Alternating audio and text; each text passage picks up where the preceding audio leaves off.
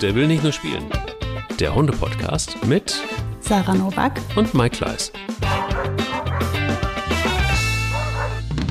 Eine neue Runde, eine neue Fahrt. Hallo. Hallo auf der Kirmes. Ja. Die nächste Fahrt geht rückwärts. Junger Mann zum Mitreisen gesucht. Ihr kennt das. Oh. Oi, oi, oi, oi. Nein, es ist schön, dass, äh, dass wir wieder zusammen sind. Wir haben ja ähm, äh, mindestens eine Woche nicht miteinander gequatscht und es ist sehr viel passiert. Und es ist auch sehr viel passiert bei dir vor allen Dingen. Ich habe ja gesehen, dass es einen Notruf gibt von Sarah in Sachen Hund und wir haben ein Thema, das ähm, ja ganz vielen Angst macht, weil der Angsthund ja ein Hund ist, der schon besondere ja, Problemchen hat. Und damit haben wir, glaube ich, beide ganz schöne Erfahrungen auch schon gemacht. Mhm. Also eine Folge, die uns keine Angst macht, aber ich glaube, an dem einen oder anderen da draußen vielleicht ein wenig weiterhelfen kann. Aber ähm, Sarah, gab es einen Hundemoment der Woche? Angstfrei vielleicht oder Ja, nee, eigentlich Terror nicht. ähm, der bezieht sich jetzt auch tatsächlich einfach voll auf das Thema und was du auch schon angesprochen hast. Ich ähm, habe ähm, quasi optisch den Hund, äh, den Bruder von Ronja kennengelernt. Also, um den geht es nämlich auch. Den Rudi, ähm, der ist tatsächlich damals gleichzeitig mehr oder weniger mit Ronja hier nach Deutschland gekommen. Und ähm, jetzt hat sich der Tierschutzverein Pan an mich gewendet und ähm, gesagt, ja, dass ähm, der jetzt vermittelt werden muss und zwar relativ schnell. Mhm. Ähm, wie du dir denken kannst, ich würde ihn am liebsten direkt selber nehmen. Klar. Ich habe es schon ähm, gesehen. Ähm, noch was ja. Schwarzes ähm, oh, beim ja, Podcasten auf deinem Schoß. Hör mal, der sieht sowas, also es, der ist wirklich ein Abbild von Ronja in etwas maskuliner. Ne? Und ähm, er ist wirklich ein bildschönes Tier. Der ist pechschwarz, also sowas von schwarz. Und der sieht auch aus, als hätte er genauso ein weiches Fell wie die Ronja. Und der hat das tolle Gesicht. Und also herrlich. Auf jeden Fall ähm, kann ich ihn nicht nehmen. darum ging es aber auch überhaupt nicht, sondern es ging eigentlich darum, hast du eine Idee oder wie. Meine Idee ist, weil natürlich, äh, wie man sich ja denken kann, es ist Ronjas Bruder. Also irgendwie ohne ähm, ohne ihn zu kennen, liegt er mir irgendwie am Herzen. Ähm, und deswegen will ich auch hier den Aufruf nochmal einmal starten. Es geht um einen Hund, der ähm, jetzt also ungefähr zweieinhalb Jahre alt ist, der seit ja, ungefähr ein halbes Jahr alt ist, in Deutschland ist und ähm, der bisher ähm, in Hamburg gelebt hat, bei einem Pärchen. Und ähm, soweit alles fein, alles gut. Und der Hund ist, ist super süß und lieb und aufmerksam und lehr, lernt gerne und so weiter. Aber er hat eigentlich genau die gleichen Baustellen wie Ronja. Es ist halt ein Hund, der ähm, viel mit verschiedenen Ängsten zu schaffen hat ähm, und sich vor einigen Sachen fürchtet und unsicher ist. Und das hat jetzt dazu geführt, dass er ähm, ja halt auch mal den Weg nach vorne gewählt hat. Also er schnappt oh. mal und er hat jetzt auch tatsächlich richtig gebissen einmal und ähm, ja, er trifft halt schlechte Entscheidungen im Moment und er braucht dabei echt einfach Unterstützung. Das soll ja auch heute unser Thema werden. Ähm, mhm. Von daher kann ich dazu gleich noch mehr sagen. Aber ähm, letztendlich braucht dieser Hund jetzt ein Zuhause, in dem er ähm, in erfahrene Hände kommt. Also Menschen, die sich wirklich einfach auch mit solchen Hunden auskennen, die sich mit Hunden auskennen, die aus Unsicherheit, aus der Unsicherheit heraus schlechte Entscheidungen treffen, die also einfach jetzt mal Sicherheit bekommen müssen ähm, und ich glaube, es würde ihm gut tun, er wäre nicht alleine.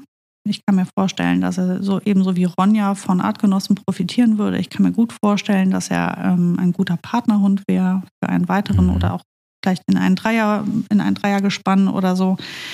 Ähm, er versteht sich so habe ich gehört, sehr gut mit Artgenossen. Also von daher wäre das vielleicht auch eine gute Unterstützung für das Ganze. Das sollten natürlich möglichst dann sehr stabile Hunde sein, die sehr selbstbewusst sind und die keine ähm, Probleme haben. Das würde ihm, glaube ich, helfen. Und ich denke, es wäre wirklich gut, wenn das Menschen sind, die ihn nehmen, die auch wirklich einfach wissen, was sie da tun und wie sie es tun. Ich kann mir vorstellen, dass das eine ganz schnelle Sache ist und dass wenn der einmal vernünftig ähm, ja, geführt wird und unterstützt wird und aufgefangen wird, dass der ganz schnell ein fantastischer Hund wird, von dem überhaupt keine Gefahr ausgeht. Ähm, wo er nicht hinkommen sollte, denke ich, ist irgendwo hin, wo es zu tumultig ist, wo mhm. er, ähm, ja, wo er vielleicht auf jemanden trifft, der selber unsicher ist. Also er braucht jetzt mhm. ein ganz stabiles Umfeld. Ähm, so, und wer sich jetzt da irgendwie wiedererkennt in meiner Beschreibung und gerade sagt, du, eigentlich ist bei mir auch Platz, der möge sich doch melden. Entweder ähm, ja, direkt bei mir, ähm, über Instagram bei mir oder bei uns auf irgendeine Art und Weise ähm, oder direkt an Pan oder an die Lisa Felder von Pan. Also irgendwie werdet ihr uns äh, erreichen, wenn ihr Interesse an diesem Hund habt. Ich kann dir sagen, er ist wunder, wunderschön. Und ich denke, er ist genauso bezaubernd wie Ronja. Ähm, ja, also hiermit endet auch schon mein Hundemoment der Woche, der eigentlich daraus bestanden hat, dass ich einfach eine Kopie von Ronja gesehen habe und direkt geschmolzen bin. Und ich musste mich sehr beherrschen, nicht zu sagen, ja, hier, ich nehme ihn. Ach so, ja, und noch ganz natürlich. wichtig, wir suchen keine Pflegestelle. Also es muss für immer sein. Ja. Der Hund soll kein Wanderpokal werden. Also es, es muss jetzt ein Zuhause werden, wo er auch für immer bleiben darf. Das findet er mit Sicherheit. Wir haben so viele Hörerinnen und Hörer da draußen und die auch ein Herz haben und ähm, einfach, ähm, ja, schreibt uns einfach und dann äh, kriegen wir das schon gut hin. Bin mir sehr sicher, dass wir da einen schönen Platz finden, Sarah. Ja, das wünsche ich mir sehr. Vielleicht in der Nähe von Köln, dann können wir zusammen spazieren gehen. Den Geschwistern, ah, das wäre so schön. So, alle Kölnerinnen und Kölner da draußen und Hürth und Pulheim und Düsseldorf, äh, Bonn. Düsseldorf war für mich ist auch Leverkusen, wenn es sein muss. ja, genau, geil. NRW. Wuppertal. Nee, aber es ja. darf auch nach München gehen oder sonst wohin. Also es wäre wär einfach nur wichtig, dass er, dass er ein glückliches Zuhause kriegt. Okay. Mein Dein Moment, Moment der, Woche. der Woche. Ja, der ging Ach. in dieselbe Richtung.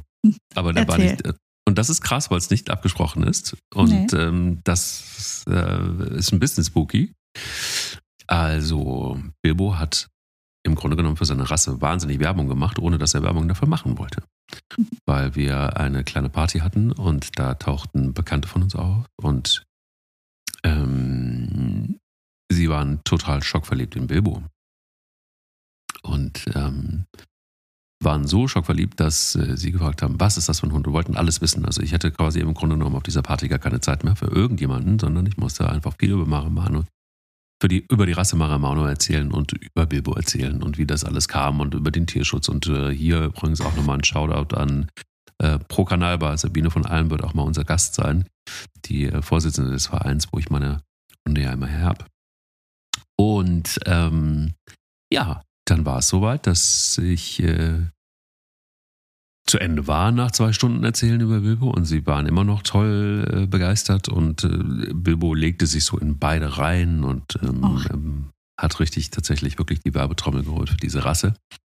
Hat alles getan und ungefähr zwei Wochen später ereilte mich ähm, ein Anruf von den Bekannten und äh, die sagten, also wir hätten gerne einen Mano und wir haben uns da auch schon einen ausgesucht oder zwei oder drei. Wir kommen gar nicht klar auf dieser Seite, weil da so viele schöne sind und ähm, die sind auch alle toll beschrieben und wir wissen einfach nicht so richtig, so, was machen wir denn jetzt?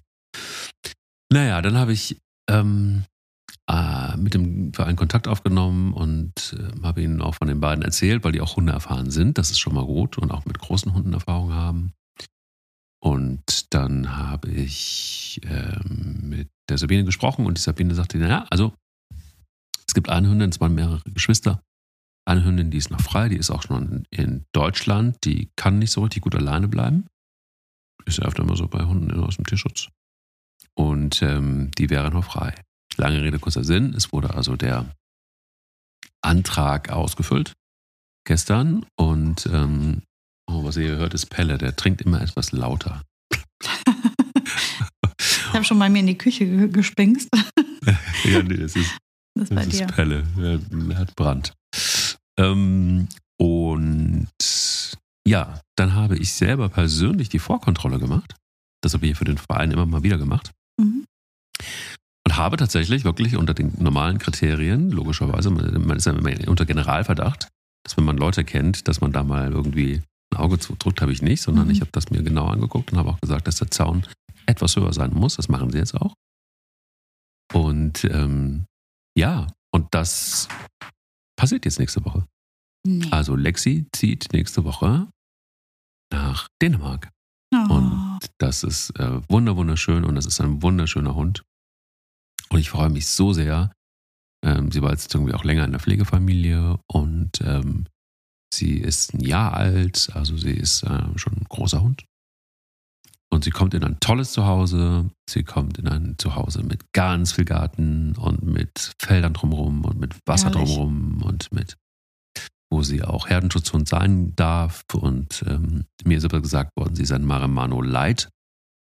Also das heißt, ähm, sie ist sehr verkuschelt, sie ist äh, nicht territorial, sie ist ähm, eben ein Maremano Light. Man Vielleicht könnte das sagen, ein. Anfänger Marimano. Vielleicht, ja, genau. Ein Maremano to go. Ja, genau. Marimano, Ein- Einstiegs-Marimano. Genau, genau, genau. So, das Schön. freut mich immer sehr, wenn man einfach mit, ohne dass man, weißt du, ohne dass man pushy ist, ohne dass man jetzt irgendwie sagt, ähm, keine Ahnung, nur noch äh, äh, durch die Gegend stapft und wirbt für den Tierschutz und so weiter, sondern Dinge einfach mal passieren, ähm, weil, weil Menschen einfach offen sind, weil die sich freuen, weil sie einfach auch begeistert sind und weil sie irgendwie, also so unkompliziert. Das mag ich. Das klingt äh, auch so, als wäre der Ablauf optimopti gewesen. Ne? Also, also richtig informiert über die Rasse, zwei Stunden auf einer Party. Ja, und ähm, danach den Hund noch viel, ne? kennengelernt. Ja, ja, sicher. Sind dann noch ganz schön eingestiegen in das Thema. Ja, und äh, sie haben dich ja um die Ecke. Von daher heißt das, dass äh, du in der Not ja wahrscheinlich dann noch unterstützen kannst. Na klar, logisch. Ja, wir atmen einmal tief durch, du auch, ich sehe es. Und Angsthunde, das Mhm. ist ein Thema, was viele, viele irgendwie doch betrifft. Und äh, solange es nur in Anführungsstrichen Angst ist, ist das ja in Ordnung. Aber du hast es ja gerade eben auch kurz geschildert, dass es auch manchmal dann Situationen gibt, wo Hunde doof reagieren. Entscheidungen treffen, die vielleicht nicht so ganz cool sind. Und ähm, ich hatte es ja auch in einer Folge erzählt, dass ähm, das auch dazu führen kann, dass eben auch manchmal Hunde wieder weggegeben werden. Mhm. Siehe jetzt auch wieder heute. Und wenn sie weggegeben werden und es findet sich ein gutes Zuhause, dann hat es noch ein Happy End. Aber ähm, das ist ja auch was, was man eventuell vermeiden kann, oder? Also wenn man Ja, ist schwierig, schwierig, schwierig. Du hast recht, ne? wenn man ähm, vorher das sehr genau abschätzen kann und weiß und nicht jeder Hund, der ängstlich ist oder, oder unsicher, ähm, wird diesen Weg wählen. Ne? Also das weißt du halt vorher tatsächlich nicht so richtig. Ähm, die Wahrscheinlichkeit, dass der Hund, der aus dem Tierschutz kommt, mangelgeprägt ist und dadurch unsicher oder ängstlich ist, ist ja sehr, sehr hoch. Also folglich müsste eigentlich jeder Mensch, der einen Hund aus dem Tierschutz holt, auch schon fast davon ausgehen, dass, die, dass es ziemlich wahrscheinlich ist, dass wir erstmal einen Hund stabil machen müssen. Und da auch da, ne, wie lange dauert das? Bei dem einen zwei Wochen, bei dem anderen zwei Monate, beim nächsten zwei Jahre und beim, beim noch nächsten vielleicht für immer. Ähm, das sind alles so Dinge, die so schwer zu kalkulieren sind, dass ich jetzt einfach sagen würde, das kann passieren, ähm, dass man sich verschätzt. Ähm, ganz, ganz wichtig ist halt in dem Moment, wo es passiert, wo man merkt, es funktioniert nicht mehr, dass man dann halt vernünftig handelt. Ähm, im Sinn, und da ganz ehrlich, einfach im Sinne des Tieres. Ähm, wenn wir jetzt am Beispiel Rudi bleiben wollen, ähm, ist das ja ein Hund, der jetzt noch gut abgefangen werden kann, denke ich. Ne? Also ähm, ich, also alles, was mir geschildert wurde, klingt für mich einfach total 100% wie Ronja. Das heißt, ich kann mich da ganz gut bei ihm ähm, reinfühlen in seine Thematik. Ich gehe davon aus, er hat einfach dieselben Probleme wie seine Schwester, weil er dasselbe wenige oder viele oder nicht erlebt hat, was sie erlebt hat, weil sie waren ja zusammen Mhm. bis zu ihrer Ausreise. Und ähm, letztendlich sprechen wir von einer ganz starken Mangelprägung.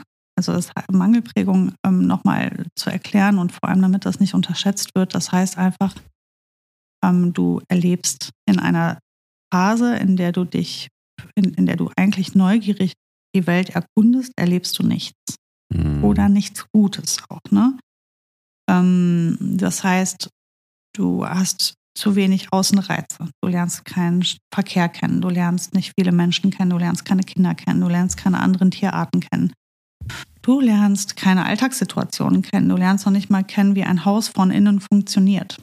Also heißt, du lernst nicht verschiedene Geräusche kennen, Gerüche. Es sind so viele Dinge, die uns nicht klar sind, die in so einen Alltag reingehören, die einfach diesen Hunden verwehrt bleiben, in der Phase, in der sie sie am besten ähm, verarbeiten können und auch am sichersten im, im, Schutz, unter, im Schutz ihrer Mutter.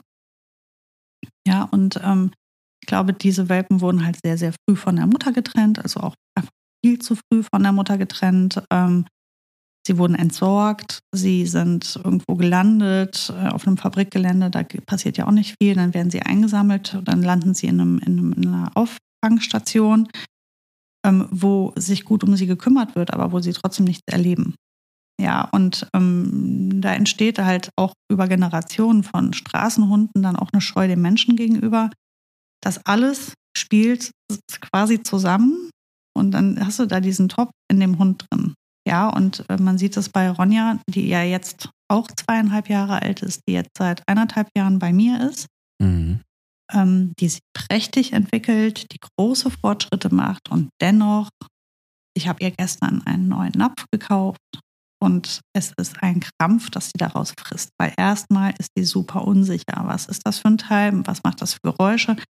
Wenn sie das berührt beim Futtern und es sich ein bisschen auf der Fliese bewegt, schreckt sie zurück. Sie hat eine, sie ist immer in einer Körperhaltung, ähm, wo sie schon fast auf Flucht ist. Ähm, das passiert uns draußen, das passiert uns drinnen. Ähm, wenn ich eine Tüte nehme, wenn ich das, den Futtersack aus dem Keller hole, sitzt die in irgendeiner Ecke schon, weil ihr das zu viel ist. Also ähm, das sind einfach Hunde, die das dauert wirklich einfach seine Zeit. Und ähm, was ich gerade schildere von Ronja, ist eine absolut verbesserte Variante. Ja, also das heißt, als sie hier ankam, war das natürlich noch viel extremer.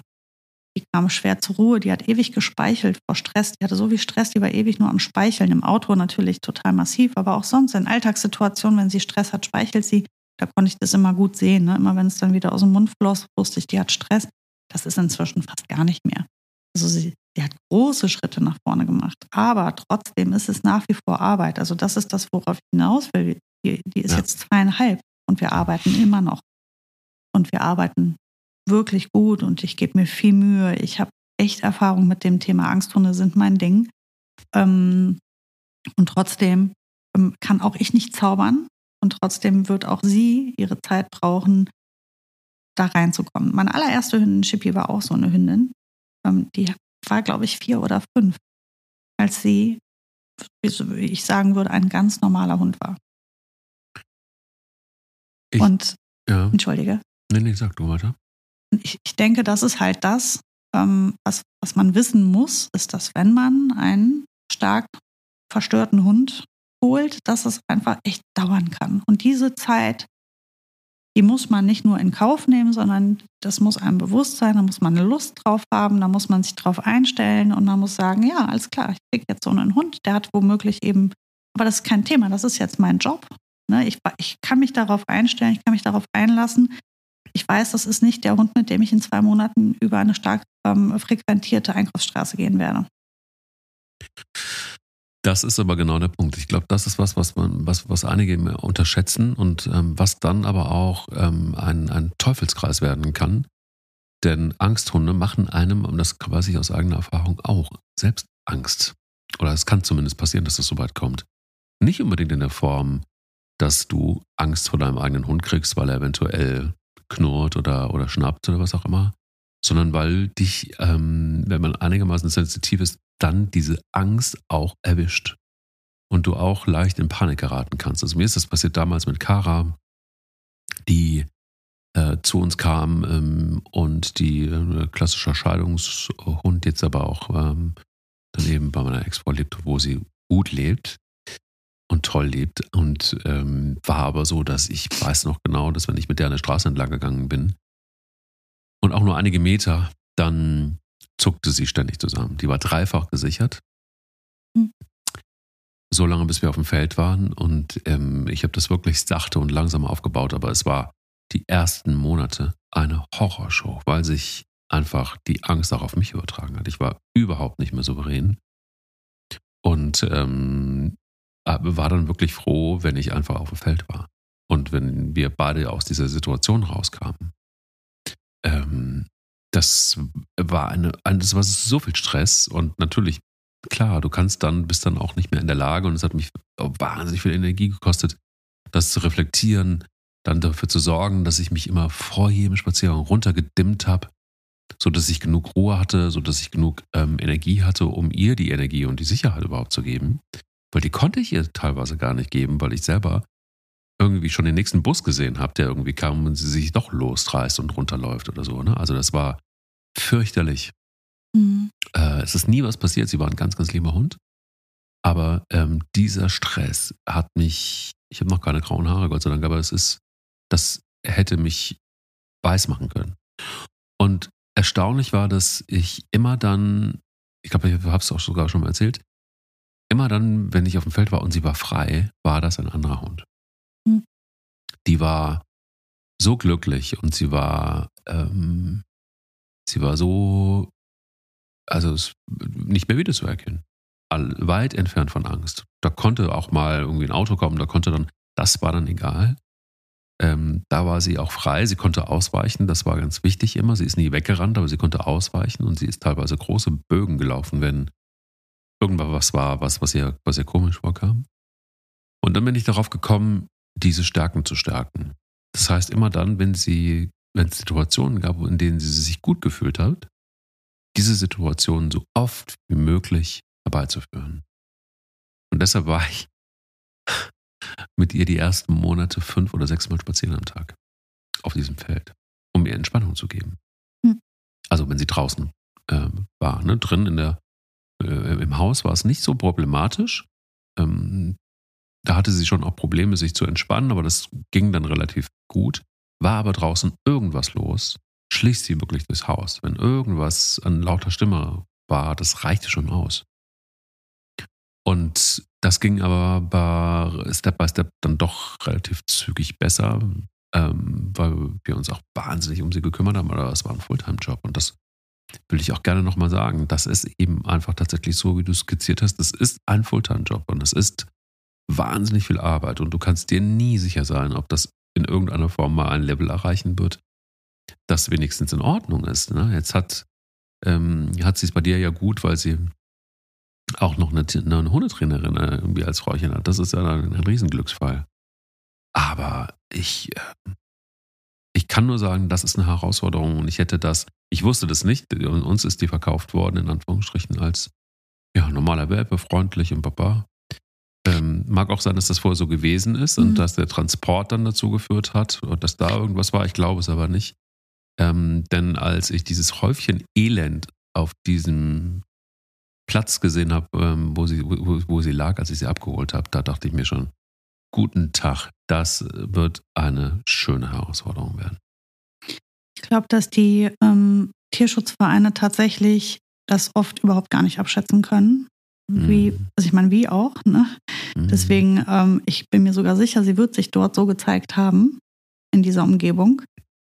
Ähm, man darf ja auch nicht vergessen, in der Umgebung, in der die Hunde sind, die sind ja in der Regel dann unter Artgenossen in dem immer gleichen Raum, in dem eigentlich nicht viel passiert.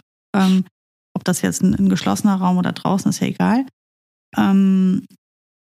Das, da ist so viel Routine und so viel Alltag, da können die dann ähm, sich da frei machen. Nur jetzt kommen die dann in die, in die Stadt. Oder ist ja egal, auch wenn, selbst wenn sie aufs Dorf kommen. Äh, da ist ja alles anders. Wie soll denn der Tierschützer in Rumänien, Italien, Griechenland oder sonst wo wissen, ähm, wie sich der Hund, der jetzt hier auf äh, 100.000 Hektar Land mit 2.000 äh, anderen Hunden, wie der sich da verhält, wenn er bei dir in der XY-Straße in der dritten Etage sitzt. Ne, das, ähm, da verändert sich einfach alles für den Hund und ähm, dann verändert, also und dann erst siehst du, ist der jetzt stabil oder nicht. Und mhm. also ich würde deswegen grundsätzlich sagen, das kann ein Tierschützer gar nicht gut abschätzen. Es gibt Hunde, die zeigen das Verhalten natürlich auch schon dort, dann ist das klar, aber es gibt Hunde, die sich dort völlig entspannt zeigen und dann kommen die hier an und dann ist das einfach alles zu viel und auch einfach ganz anders. Und ähm, das ist dann das Thema. Also ich kann mir vorstellen, dass zum Beispiel eine Ronja da hinten normal zurückhaltend gewesen sein wird und dann kommt die hier an und dann ist das einfach alles einfach viel zu krass für die und einfach viel zu viel, dann geht es nicht mehr. Mhm. Und sie hat, ähm, ich, ich bleibe jetzt mal bei ihr als Beispiel. Ähm, sie hat die erste Zeit einfach nichts anderes gebraucht, als dass ich immer dann, wenn sie eine Unsicherheit hatte, das war mein, mein das erste, was ich mit Ronja gemacht habe, war ihr zu sagen, wenn du dich nicht gut fühlst, dann kommst du zu mir. Das ist das Erste, was ich einem, einem, einem Hund, der sich fürchtet, beibringen, ist ähm, nicht, steh das durch oder äh, überleg dir was, sondern deine Aufgabe, wenn es dir nicht gut geht, egal warum, dann kommst du zu mir. Und dann kommst du zu mir, dann bekommst du Schutz, dann bekommst du eine Streicheleinheit, dann bekommst du Stärke, dann bekommst du, dann werde ich dich aufbauen und dir ein gutes Gefühl geben.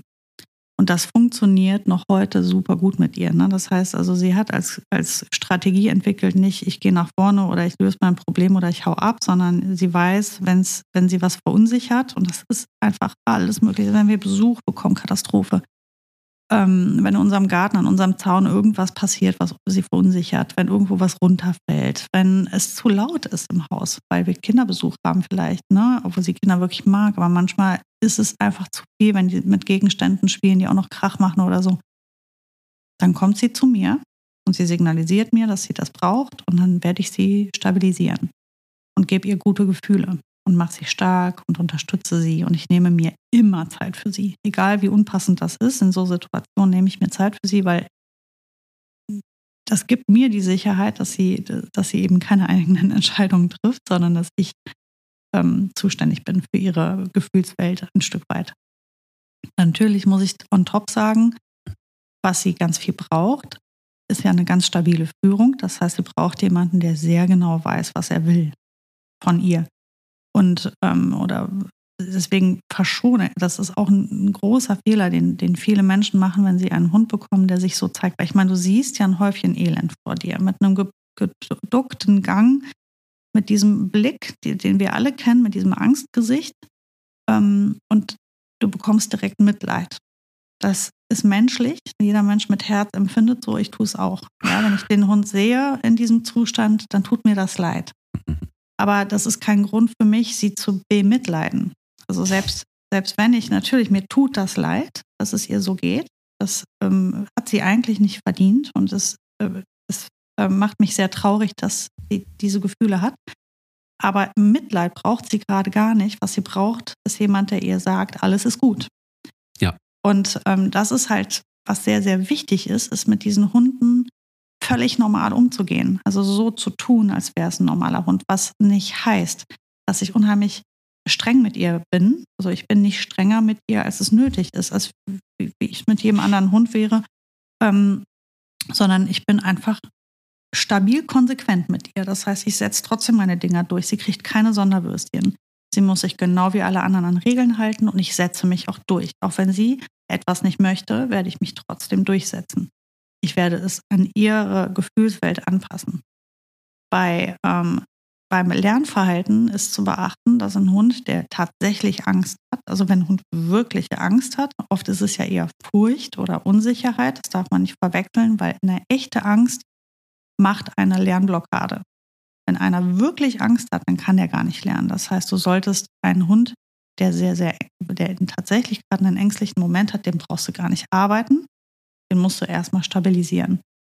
Ein Hund, der sich fürchtet oder unsicher ist, ist was anderes.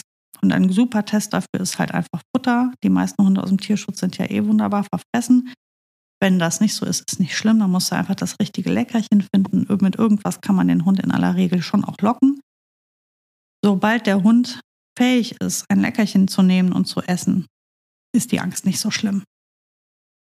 Ja. Dann kannst du auch von dem Hund was verlangen. Dann kannst du auch von dem Hund verlangen, dass er mitkommt oder dass er bei dir bleibt. Es gibt halt Grenzen, du musst da dann, da musst du ein gutes Gefühl für haben und Verstand einschalten.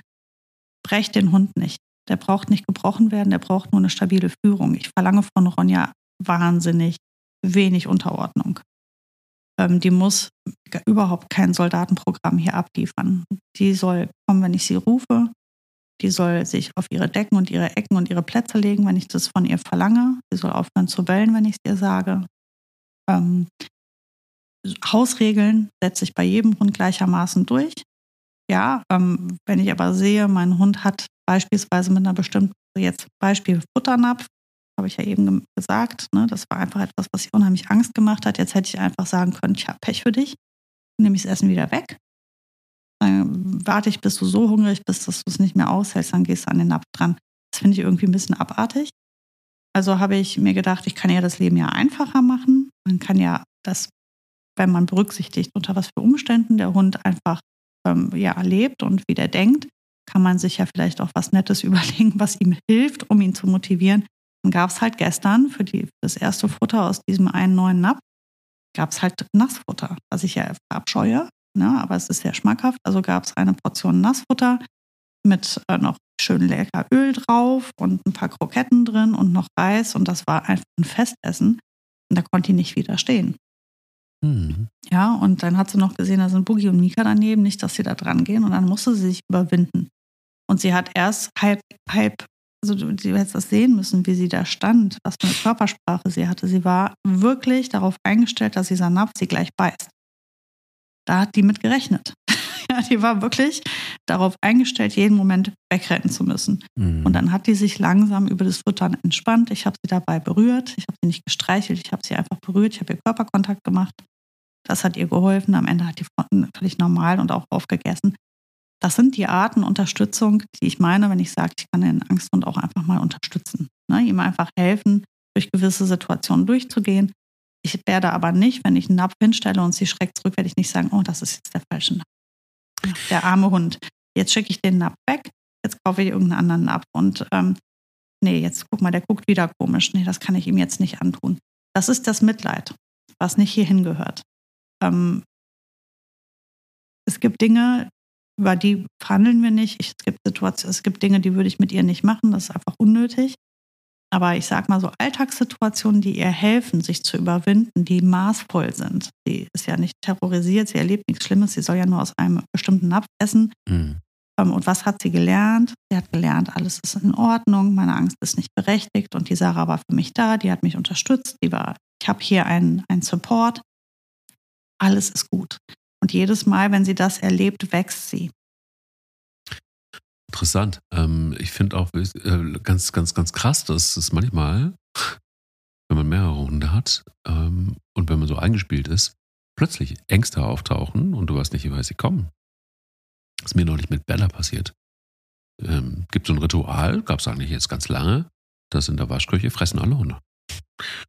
Und äh, jeder kriegt seinen Topf und gut ist. Und da gibt es auch äh, eine Reihenfolge, die so durchgetauscht wird. Immer mal. Also mal kriegt der eine zuerst und dann der andere. Und ähm, Futterneid war irgendwie einfach nicht gegeben. Und ähm, da merkte ich plötzlich, dass Bella vor der Waschküche saß und sich nicht mehr bewegte. Und ich denke so, was ist passiert? Ich sagte, und, und, äh, und der Topf war leer und dachte ich erst so, okay, dann hat sie gefressen und ist raus. Dann habe ich mir das noch zwei, dreimal angeguckt und merkte, sie geht da gar nicht mehr rein. Und irgendwie fand ich es komisch. Und ähm, dann habe ich beim nächsten Füttern mich einfach hinter der Tür versteckt und mir mal angeguckt, was da so passiert. Und dann sehe ich, wie Bilbo und Bella miteinander kommunizieren und Bilbo die Zähne fletscht. Oh. Und daraufhin ging Bella in geduckter Haltung aus dieser Waschküche raus und Bilbo wollte ans Futter oder ging an ihren Futternapf.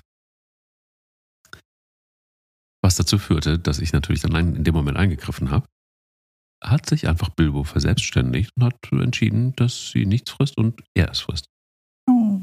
Und sie hatte richtig Respekt in dieser Zeit vor Bilbo. Ähm, und dann ging ein recht langer Prozess über mehrere Wochen hinweg, so dass sie dann auch wieder gemeinsam fressen konnten in dieser Waschküche. Die Angst war inzwischen enorm geworden, weil der Hund, also sprich Bella, in geduckter Haltung nur noch rumlief, wenn es in Richtung Waschküche ging. Bilbo hat nie angegriffen, Bilbo hat nie geschnappt. Es reichte also aus, dass dieser große weiße Hund die Zähne fletschte und brummelte. Und es gibt manchmal eben, und das will ich damit eigentlich sagen, auch Situationen, in, auf die wir nie kommen würden, die plötzlich da sind und auf die wir uns einstellen müssen. Also Angsthund ist ja nicht immer sofort ein Hund, der, so wie wir sie jetzt beide kennen, von vornherein immer die Angst sofort zeigt. Und das finde ich so tricky. Damit kann man nämlich ganz gut umgehen und dann kann man sich darauf einstellen. Dann kann man auch entscheiden, will ich so einen Hund oder will ich ihn nicht. Aber manchmal gibt es Situationen, die entwickeln sich. Oder sie werden getriggert und plötzlich ist die Angst da. So wie eben bei der Nachbarin, wo Kinder im Haus sind, die wohl dem Hund keine Ruhe lassen, die Nachbarin aber auch nicht in der Lage ist, dem Hund Ruhe zu verschaffen. Ja, und der Hund dann aus Angst übrigens auch, dann irgendwann, weil er sich nicht mehr zu helfen weiß, auch nach vorne geht. Also das bedeutet, wenn wir von Angsthunden reden, ist es dann nicht so, wie siehst du es, dass wir eigentlich immer darauf gefasst sein müssen und immer auch ein Auge haben müssen auf unsere Hunde. Nicht, dass Situationen entstehen, wo aus Angst was Doofes entsteht. Ja, auf jeden Fall. Also ähm, Angst ist ein schlechter Berater. Ähm, die, die, ähm, also ein Angsthund ist für mich ja ein Hund, der grundsätzlich vor den banalsten Dingen ängstlich reagiert oder der ein äh, unsicherer Hund ist auch. Mhm. Ne? Also das ist für mich der klassische Angsthund, aber natürlich kann jeder Hund eine Angst haben vor etwas Bestimmtem oder entwickeln. Das ist ähnlich wie bei uns Menschen. Es gibt ja Menschen, die sind unsicher und ängstlich und es gibt Menschen, die sind überhaupt nicht unsicher und ängstlich, aber fürchten sich vor bestimmten Dingen. Oder sie erleben etwas, was ihnen dann, woraufhin sie dann mit Angst reagieren. Angst ist ja ein ganz normales, es, es besteht ja bei, es gibt ja gar keinen Hund, der keine Angst hat. Jeder Hund ähm, und jeder Mensch hat ja vor irgendwas Angst oder eine bestimmte Situation kann bei jedem Hund und bei jedem Menschen Angst hervorrufen. Ähm, das ist ja normale Emotion, die, die gehört ja in unsere Gefühlswelt auch mit rein. Ähm, aber der klassische Angsthund oder der unsichere Hund ist für mich halt ein Hund, der das ähm, übermäßig viel hat und grundlos und unberechtigt und irgendwie ständig vor vielen Dingen. Ne? Und das sind halt deswegen so schwierige Hunde, weil die, wenn sie das Gefühl haben, sie können sich nicht schützen, manchmal dann sagen, ich weiß mir nicht mehr anders zu helfen, als dass ich nach vorne gehe. Das erlebst du ja viel in, in ähm, Situationen an der Leine. Das kennen wir da oft. Das ist ja oft, und ich will auch das Wort Angst nochmal kurz auf Seite schieben. Lass uns auch sagen Unsicherheiten ähm, die reichen. Es muss nicht immer Angst. Angst ist ja ein sehr großes Wort. Total. Also mhm. lass uns auch einfach von unsicheren Hunden sprechen, nicht nur von Angsthunden. Und ähm, wenn du jetzt einen unsicheren Hund hast und der ist eine Leine dran, so wie bei Kara damals, ähm, dann ist die Leine ja ein Gefängnis, was dich davon abhält, dich selber zu schützen oder abzuhauen, wenn es gefährlich wird. Also macht die Leine dich noch unsicherer, als du sowieso bist. Ähm, und wenn du dann keine Strategie und keine Lösung hast, das war jetzt bei Kara nicht der Fall, ich kenne Kara ja auch, aber äh, bei vielen anderen Hunden ist das der Fall, die überlegen sich dann nach vorne zu gehen. Ähm, kann dir zum Beispiel passieren, dass du mit einem unsicheren Hund irgendwo lang gehst, der hat womöglich Angst vor großen, dunkel gekleideten Männern, was weiß ich. Mhm. Ähm, und dann läuft so einer an dir vorbei und du siehst es überhaupt nicht kommen und der Hund reagiert plötzlich und wird jetzt diesen Mann einfach anfallen und in die Hand beißen oder in die Wade beißen oder sonst wohin oder schnappen, ja.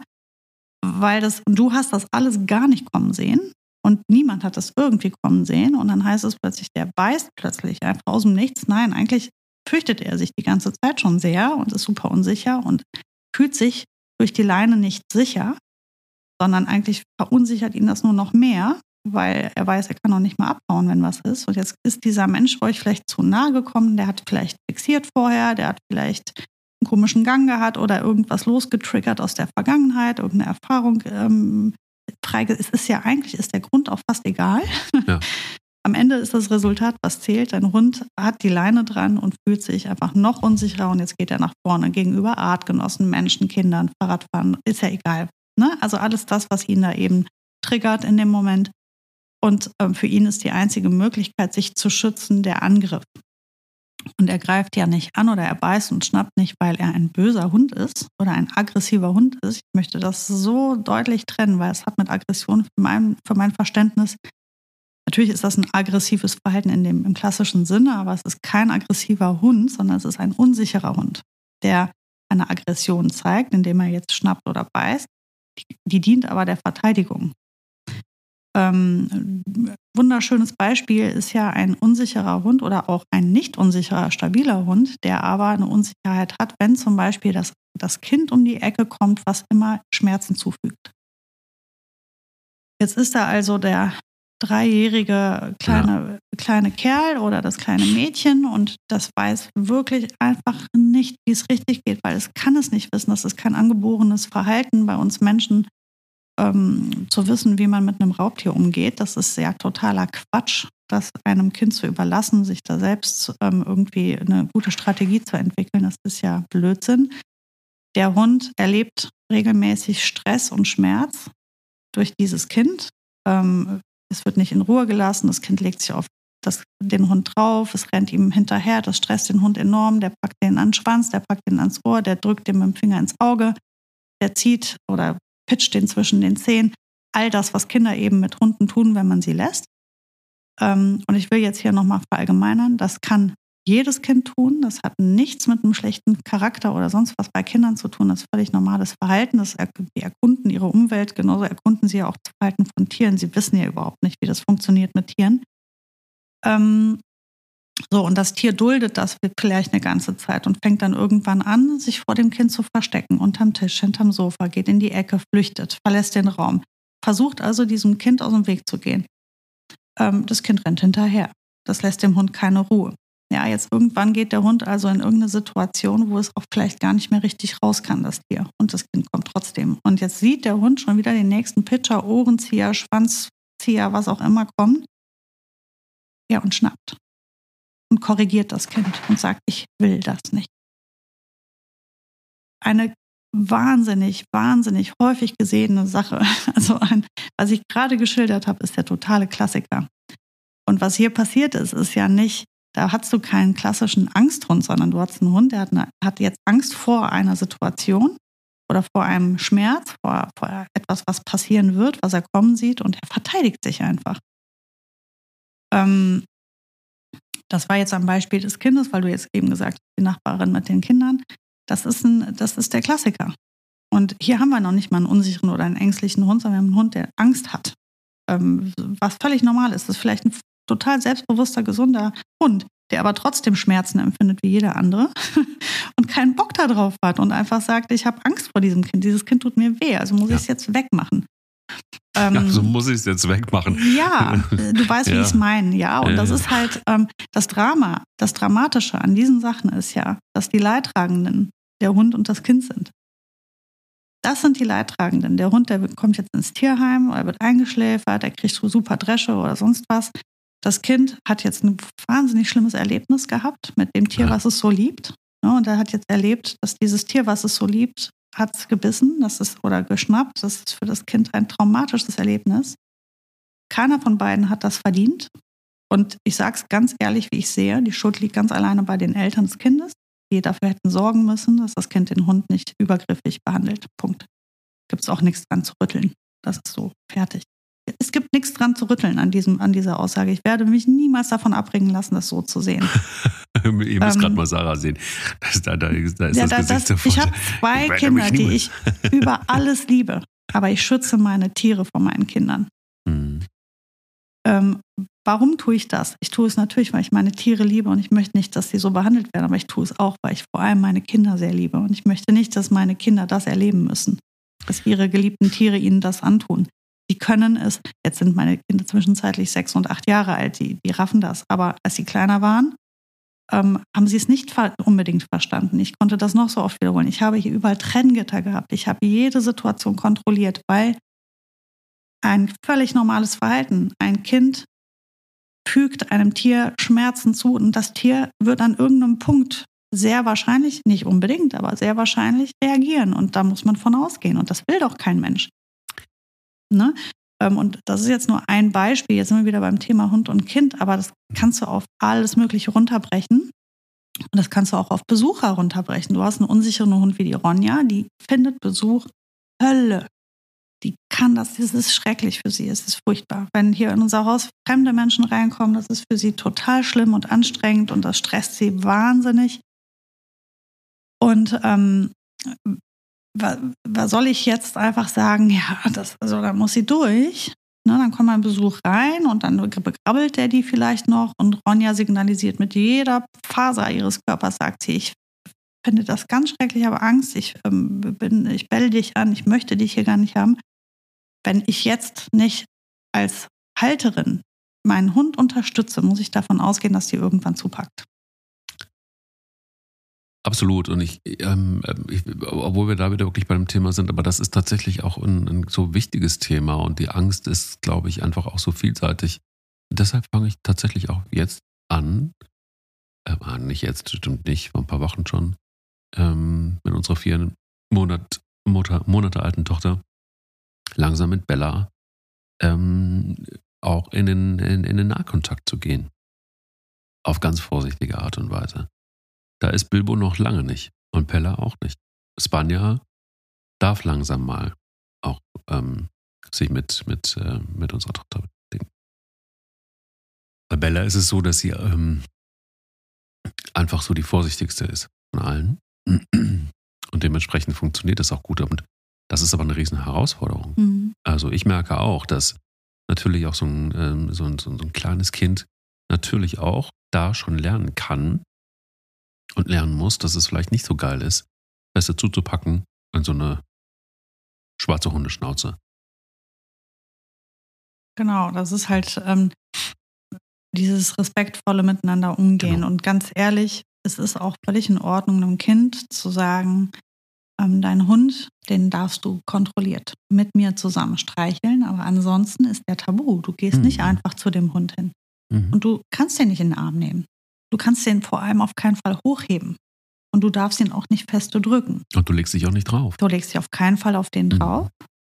Hier hast du 1000 äh, Plüschtiere. Das kannst mhm. du mit denen allen machen. Mit dem echten, wo ein Herzchen drin schlägt, machen wir das nicht. Ähm, meine Hunde sind kein Spielzeug für Kinder. Mhm. Meine Hunde sind auch keine Kuschelpartner für Kinder. Es sind ähm, das sind Lebewesen, die wir respektieren, die mit uns zusammenleben. Das sind Freunde, das sind Partner, aber es sind keine Spielsachen. Das finde ich so wichtig, was du sagst, weil es ist, ähm, äh, glaube ich, auch, ähm, wenn man genau hinguckt, dann, dann ergeben sich eigentlich die Dinge von selber. Ich habe das jetzt gerade heute Morgen auch gemerkt. Da lagen wir, ähm, also Bella und, und, und die Tochter und ich, äh, zu dritt auf dem Sofa. Und ähm, dann merktest du jetzt einfach, so, so ein Lernprozess hat schon eingesetzt und, ähm, und, und, und unsere, meine Tochter weiß auch, dass sie eben jetzt nicht proaktiv auf den Hund zugeht, sondern sie guckt sich ihn an. Und dann hast du so gesehen, dass, Bella so ganz sachte ihre Pfote so ausgestreckt hat und dann siehst du, wie dieses Kind die Hand nach der Pfote greift und alles funktioniert wirklich sehr, sehr vorsichtig.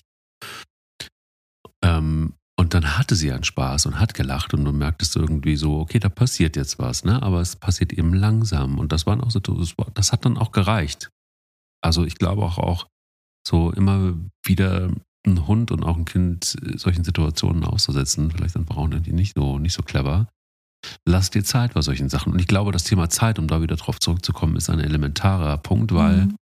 ähm, auch, wir haben das letzte Mal drüber gesprochen, erwarte nicht zu viel von deinen Hunden. Mhm. Und ich glaube, auch hier gilt das absolut. Wenn du es mit einem Hund zu tun hast, der es mit der Angst zu tun hat, dann gib dem Raum und gib dem Zeit. Und, und ich glaube auch, das Trainieren, dann gibt es ja Leute, die übermotiviert sind und dann äh, drei Stunden am Tag äh, was gegen die Angst tun. In meinem Fall mit, mit, mit Kara damals und das Spazierengehen hat ihr gut getan. Das war auch kein richtiges Üben, sondern es war wirklich einfach nur sie in Situationen bringen, wo sie sich wohlfühlt. Und ich glaube, das ist wirklich so was, was ich eigentlich uneingeschränkt mit auf den Weg geben kann, dass sobald man irgendwas sieht, was einen Hund, einen Angsthund in Entspannung bringt, was ihm gut tut, würde ich das, sobald es geht, verstärken und dann einfach auch weiter mit ihm sein. Ähm, so hat sich es zumindest bei Kara auf jeden Fall wahnsinnig gelöst ähm, und damit hat sie auch die besten Sprünge nach in Richtung positiv gemacht. Was ich aber noch mal wissen wollte, gerne zum Schluss dieser, dieser Angstfolge.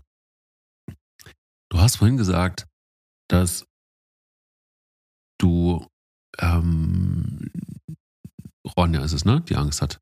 Ja. ja. Ähm, dass du Ronja immer wieder das Signal gegeben hast oder dass sie weiß, dass sie zu dir kommen kann. Wie hast du das gemacht? Wie hast du das angestellt?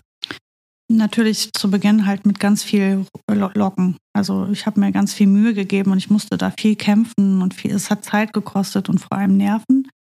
Ähm, die bei uns kritischsten Situation war halt tatsächlich, wenn einfach Menschen in unser Haus kommen. Und äh, mhm. das ist, ähm, kann einfach auch jeder sein. Das ist eigentlich fast schon egal, wer das ist. Also auch wenn der Tom nach Hause kommt oder kam, heute ist es natürlich nicht mehr, aber ähm, damals war das so, dann hat die sich, ist die geflohen ähm, irgendwo hin, wo sie, wo sie Abstand, sie hat Abstand gemacht zur Situation.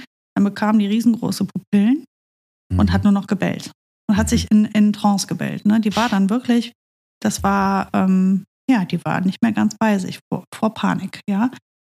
Und ähm, die war dann auch nicht mehr ansprechbar. Ich hätte dann rufen und machen können, was ich wollte. Die war dann nicht ansprechbar. Das heißt, mein erstes Ziel war überhaupt an die ranzukommen, um die zu berühren. Ähm, da ist sie ja dann auf Flucht gegangen, weil sie dann auch direkt in eine, in eine Panik mir gegenüber gefallen ist. Ähm, so dass ich ihr dann quasi, also ich kroch dann mehr oder weniger auf dem Boden rum, ja, mach mich klein und versuche ähm, ihr zu signalisieren, dass ich ihr nichts will, damit ich sie mal berühren kann.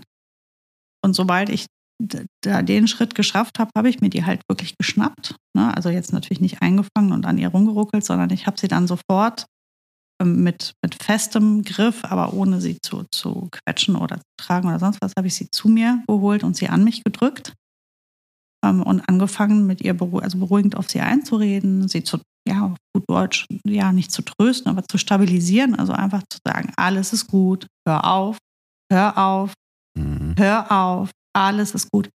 Also mit fester Stimme, mit festem Griff, mit sehr viel Selbstbewusstsein auf sie eingeredet, dass jetzt gut ist habe sie aber auch nicht angekackt. Das, ähm, mhm. da wäre die wieder, also das hätte nichts geholfen in dem Moment. Das braucht die dann auch nicht mhm. noch angekackt werden von mir.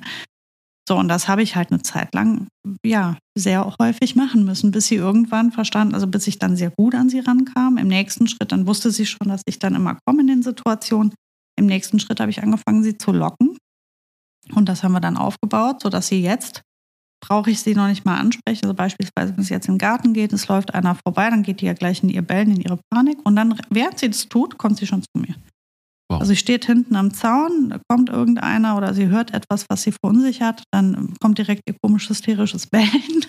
Und dann mhm. macht ihr sie auch gleich schon auf den Weg und kommt zu mir. Und äh, dann geht sie, macht sie eine kleine Wende, klemmt sich mit ihrem Körper an mich und guckt in die Richtung, wo das herkommt, was sie fürchtet und dann kann ich sie stabilisieren. Und mhm. an dem Punkt sind wir jetzt nach zwei Jahren. Ne? Also ähm, ja, aber es, das hat dazu geführt, dass sie sich sehr viel schneller wieder fängt, dass sie auch mal sieben Grad sein lässt. Wenn wir jetzt zu Hause, also wenn wir Besuch bekommen, ist es so, dass sie ähm, immer kurz einmal durchknallt. Das dauert aber zwischenzeitlich, sagen wir mal, drei Sekunden. Und dann kann ich sie ansprechen, dann locke ich sie schon zu mir. Sie kommt, ich gehe gemeinsam mit ihr zu dem Besuch hin. Sie kann einmal an, dem, an der Person riechen und Kontakt machen. Und dann werden sofort alle Menschen instruiert, lass den Hund bitte in Ruhe. Sprech sie nicht an, lass sie einfach in Ruhe. Ja, die wird gleich irgendwann, wenn du dich setzt, wird sie kommen und dann mal an dir riechen und dann kannst du gerne Kontakt zu ihr machen. Ähm, aber jetzt erstmal lass, lass sie, ne? Begrüßt, wir haben ja genug Hunde, nehmen wir ihn anders. ähm, die Ronja muss es ja nicht sein. Und es gibt natürlich Menschen, die das ähm, ganz schwierig finden, neben einem Hund zu stehen, der sich so verhält, ohne ihn anzusprechen. Also die glauben, dass das dann hilft, wenn man dann sagt, na komm, ich bin ja ganz nett und jetzt komm mal her und ja. Und das macht es immer schlimmer. Ne? Das also, da muss ich dann einschreiten, einfach sagen, nein, ähm, bitte sprech sie jetzt bitte einfach nicht an. Sie wird gleich zu dir kommen. Ich kenne sie, sie kommt gleich zu dir. Du kannst gleich Kontakt zu ihr machen, aber jetzt erstmal will sie beobachten, was du von uns willst. Ähm, und so haben wir hier nie Schwierigkeiten gehabt. Die hat nie irgendwen geschnappt, die knurrt auch nicht. Wir haben das einmal gehabt, da haben wir Besuch gehabt, der kam aber am, ähm, am späten Abend, als ich schon im Bett war und die Hunde schlafen ja bei mir im Schlafzimmer und dann ähm, kam der Besuch halt erst später, ist ins Gästezimmer gegangen und kam dann halt morgens nachdem wir schon aufgestanden waren, kam der halt aus diesem Zimmer raus, plötzlich in unserem Haus. Kam also ein fremder Mensch durch unser Haus gelaufen. Oh, Mike. Da war Feierabend. Das war nochmal ein kleiner Ausreißer, aber mit so Sachen muss man dann rechnen. Auch hier mussten wir dann einfach eine gute Annäherung machen, aber das hat die einfach nicht verstanden, wie dieser Mensch plötzlich aus diesem einen Raum kam. Das war zu krass für sie. Obwohl ich mich gewundert habe, das hätte sie riechen müssen, dass irgendwie unser Geruch im Haus nicht stimmt. Aber das war vielleicht irgendwie durch das Hundefutter oder so überlagert, ich weiß es nicht. Naja, und so Situationen haben wir draußen auch, Mike. Also Ronja ähm, geht auch los und bellt fremde Menschen an. Ne, das ist halt die, die Aktion, wo ein anderer Hund dann zuschnappen würde vielleicht. Ne, oder wo sie auch eventuell zugeschnappt hätte, wenn wir jetzt nicht eine Strategie entwickelt hätten. Sie hat einen super stabilen Rückruf, das war mir sehr, sehr wichtig. Da habe ich viel dran gearbeitet. Ähm, der funktioniert zu, ich würde sagen, 98 Prozent, was ich sehr gut finde. Ähm, und in den Situationen, wo sie dann also erstmal natürlich versucht, vorausschauend zu spazieren, wenn ich sehe, da kommt irgendwie ein, Mann äh, angejoggt, kann ich die eigentlich schon mal ranrufen und an die Leine nehmen. Ja, und dann, äh, dann habe ich auch kein Thema, würde sie aber auch in so Situationen ähm, immer außen führen. Also ich würde sie immer auf die Seite nehmen, wo der Mensch nicht lang geht. Das sind so Sachen, auf die kann man einfach achten. Ja, ja. und dann, dann sage ich dem Hund ja letztendlich nichts anderes als, ich bin stark, ich führe dich hier durch, du kommst auf die andere Seite, ich stehe zwischen dir und deiner Angstquelle ähm, und alles ist gut. Ja, und wir werden das über viele Wiederholungen, werden wir das alles gut hinbekommen. Und umso sicherer sie sich ist, dass ich das alles gut im Griff habe und sie immer vor allem beschütze, umso besser kann sie sich anlehnen. Und umso eher kann sie auch ihre Ängste stückweise ablegen, weil sie sich einfach auf mich verlassen kann. Ähm, ja, also das ist das, worauf ich mit dieser Folge eigentlich auch hinaus wollte, ist, dass man bei Angsthunden oder unsicheren Hunden ähm, oder mangelgeprägten Hunden im Fokus hat, äh, dem Hund zu erklären, deine Angst, die kann ich dir nicht nehmen. Aber was ich dir ähm, sagen kann, ist, dass du durch mich eine Sicherheit erfährst. Und ähm, ich werde dir da zur Seite stehen und solange ich da bin, brauchst du dich um nichts kümmern. Du brauchst nichts entscheiden, du brauchst auch keinen verjagen, du brauchst niemanden äh, wegbellen oder wegbeißen. Komm einfach zu mir, ich mache den Rest. Weil ich ja nicht will, dass der Hund selbst in die Aktion geht. Mhm. Ja. Eine schöne Folge in Sachen Angst wieder und ähm, ja, nochmal ein ganz neuer Aspekt. Also ich glaube, dass, ähm, wir haben das ja auch mal gesagt, dass wir bestimmt nochmal eine Folge dazu machen werden und wahrscheinlich werden wir auch um eine dritte nicht drum rumkommen, aber da war ähm, jetzt schon mal ganz schön viel drin. Ich glaube, hoffentlich, dass der ein oder andere da jetzt etwas ruhiger mit umgehen kann, mit, mit der Angst und vielleicht auch mit etwas mehr Geduld. Und freue mich auf äh, nächste Woche mit einem spannenden Thema. Wollen wir das schon verraten? Ja. Dann, dann los. Dann sag du. Also nächste Woche haben wir ja Anti-Jagd-Training uns überlegt. Ja. Ähm, was ist eigentlich ein Anti-Jagd-Training? Ähm, wie funktioniert das? Wie kann man es äh, theoretisch zumindest aufbauen? Ähm, kann man es überhaupt immer machen? Und äh, für welchen Hund gilt das? Und welcher Hund geht überhaupt jagen? Und so weiter und so weiter. Also Jagd. Jagd ist unser Thema. Lieblingsthema, Lieblingsthema, weil es da ganz viele schon auch von euch gab, die gesagt haben, könnt ihr da mal sowas machen und jetzt mhm. ist es mhm. soweit. Wir trainieren die Anti-Jagd. Dann eine schöne Woche ohne Jagd und ohne Hetze und wir jagen einfach weiter nächste Woche. Bis nächste Woche, Mike. Bis dann. Tschüss. Tschüss. Der will nicht nur spielen. Der Hunde-Podcast mit Sarah Novak und Mike Kleiss.